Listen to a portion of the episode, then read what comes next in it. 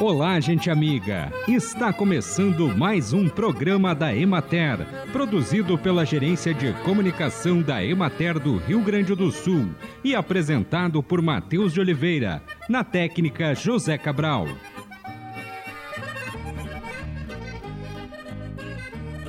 Os índices de doenças provocadas pela exposição solar têm aumentado e pesquisas apontam que a região sul do Brasil é a mais exposta aos raios ultravioletas, ou UV. Isso porque a camada de ozônio que nos protege dessa radiação vem sendo destruída por produtos fabricados por nós, humanos, e se tornam mais fina em diversas regiões do planeta, como aqui no sul, originando os famosos buracos na camada de ozônio, que deixam passar esses raios UV, nos atingindo e causando sérios danos à saúde como o envelhecimento precoce, o câncer de pele, problemas oculares e até mesmo alterações no sistema imunológico. Os cientistas estimam que para cada 1% de perda da camada de ozônio, que protege o planeta Terra dessa radiação, podem surgir cerca de 50 mil novos casos de câncer e 100 mil problemas oftalmológicos ao redor do mundo. Portanto, a proteção da pele e dos olhos é fundamental para a qualidade de vida. É preciso usar protetor solar mesmo em dias de chuva. E além de óculos de sol, usar chapéu, independente da idade. Nos protegendo, estaremos protegendo nossa saúde. O bem-estar animal é um dos fatores que devem ser considerados no planejamento de sistemas de produção de leite. Proporcionar aos animais acesso à sombra e água de boa qualidade e em quantidade adequada são medidas básicas e eficazes para minimizar os efeitos do calor e manter a produção leiteira. O calor excessivo afeta negativamente a produtividade da bovinocultura de leite. As sombras das árvores são a forma mais eficiente de proporcionar conforto térmico aos animais. Na sombra das árvores, a incidência de radiação solar é menor e a temperatura do ar é mais amena. O plantio das árvores pode ser feito em fileiras simples, duplas ou triplas, acompanhando o nível do terreno ao longo dos piquetes. Espécies florestais como eucalipto são as mais utilizadas. Se na sua propriedade a mata nativa próxima aos piquetes, você pode aproveitar essa condição natural para proporcionar sombra aos animais. As altas temperaturas do ar associadas às altas umidades relativas e à radiação solar intensa causam redução na produção de leite. Vacas com estresse térmico podem reduzir em até 20% o consumo de alimentos e até parar totalmente a ingestão em situações mais severas. Para animais de moderado e alto potencial produtivo, a condição de estresse pelo excesso de calor pode ocorrer em temperaturas em torno de 25 graus. Além da redução na produção, animais estressados pelo calor também podem apresentar diminuição do potencial reprodutivo. Acompanhe agora o panorama agropecuário. A cultura da soja exibe desenvolvimento favorável no Rio Grande do Sul, com plantas bem desenvolvidas. Até o momento não foram registrados fenômenos de acamamento e as folhas basais permanecem intactas as lavouras conservaram seu potencial produtivo apesar de a última ocorrência de chuvas generalizadas no estado ter sido há mais de duas semanas. Devido ao escoamento superficial, uma parte considerável do volume de chuvas não foi retida no solo, especialmente em áreas com baixa cobertura de palha nos solos de menor profundidade nas topografias onduladas. Neste contexto, embora não tenha sido formalmente estabelecido um quadro de estiagem, observou-se rápida redução da umidade do solo. O aumento das temperaturas está ocasionando maior evapotranspiração, resultando em alguns sintomas de deficiência hídrica nos períodos mais ensolarados porém ainda não comprometem a produtividade. Na região oeste do estado, a presença generalizada de ferrugem asiática preocupa os produtores de lavouras mais adiantadas, que estão com as entrelinhas fechadas estão sendo realizadas aplicações robustas combinando princípios ativos que atuam em múltiplos sítios metabológicos do fungo, visando aumentar a eficácia do tratamento e reduzir a probabilidade de desenvolvimento de resistência.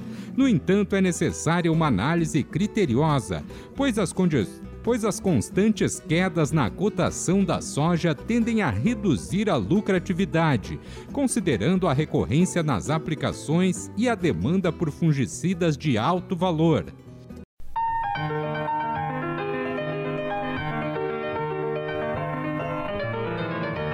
Programa da Emater, vinculado à Secretaria Estadual de Desenvolvimento Rural, nós vamos conversar com o extensionista rural do Escritório Regional de Caxias do Sul, Enio Ângelo Todeschini, sobre a safra da uva na Serra Gaúcha.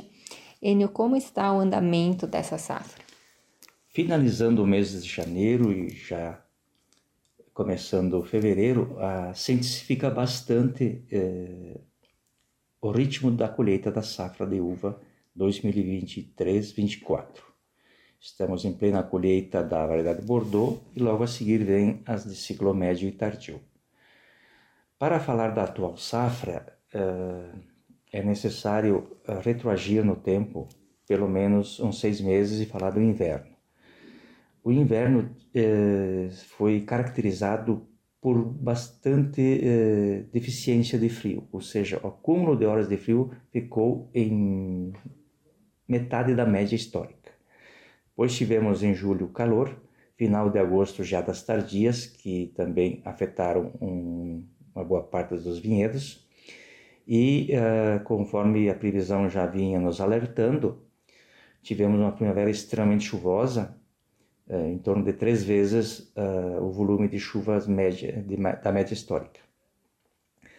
Aí começaram a surgir os principais problemas, que foi essa incidência de chuva durante as fases fenológicas mais críticas da pareira, que é o florescimento e o pegamento uh, da fruta.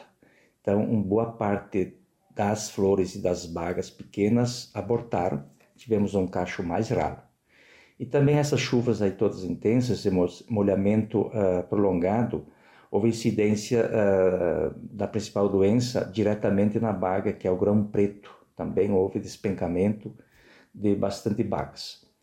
Então, todos esses fatores uh, convergem para uma uh, estimativa, uma perspectiva de colheita bem menor do que a esperada ou da média histórica de uma safra normal. Estamos trabalhando hoje com 30%, com chance de ainda haver uh, acréscimo nessa perda.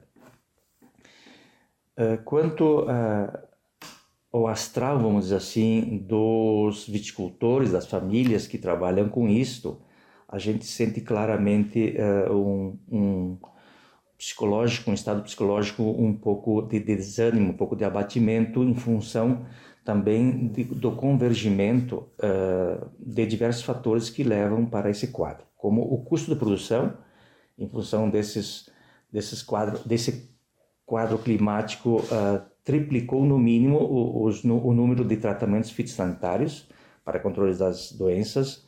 A mão de obra é, vem a, a partir da safra passada muito problemática.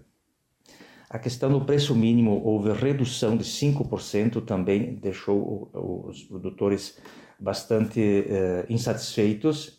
E uh, mais uh, a questão que é a quebra da safra. Então, são quatro fatores que trazem esse quadro uh, pessimista para, infelizmente, a nossa região, que é a maior produtora de uva do Brasil.